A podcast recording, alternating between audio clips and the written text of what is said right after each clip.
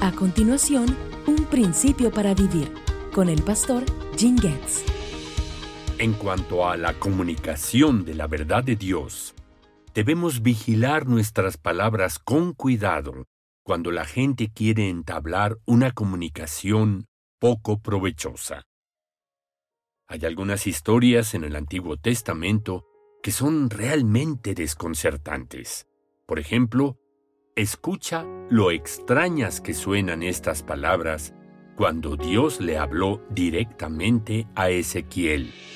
Después, el Espíritu entró en mí y me puso de pie. Me habló y me dijo, Vete a tu casa y enciérrate. Allí, hijo de hombre, te atarán con cuerdas para que no puedas salir a estar con el pueblo. Haré que la lengua se te pegue al paladar para que quedes mudo y no puedas reprenderlos, porque son rebeldes. Sin embargo, cuando te dé un mensaje, te soltaré la lengua y te dejaré hablar.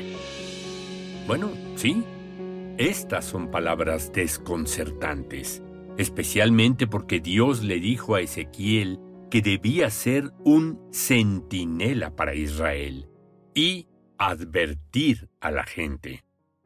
Pero hubo ocasiones en las que tuvo que guardar silencio, Quizá esto se debió a la humanidad de Ezequiel y a su tendencia de tomar la ira de Dios sobre sí mismo.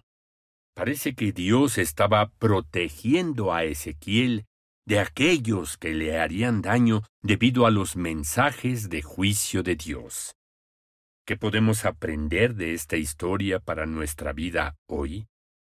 Esta es la lección debemos vigilar nuestras palabras con atención cuando la gente quiere involucrarnos en una comunicación sin sentido.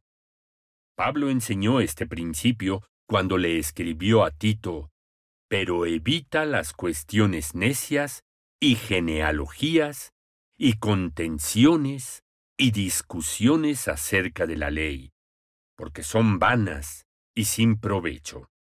Pablo también le escribió a Timoteo y le dijo que el siervo del Señor no debe ser contencioso, sino amable para con todos, apto para enseñar, sufrido, que con su mansedumbre corrija a los que se oponen.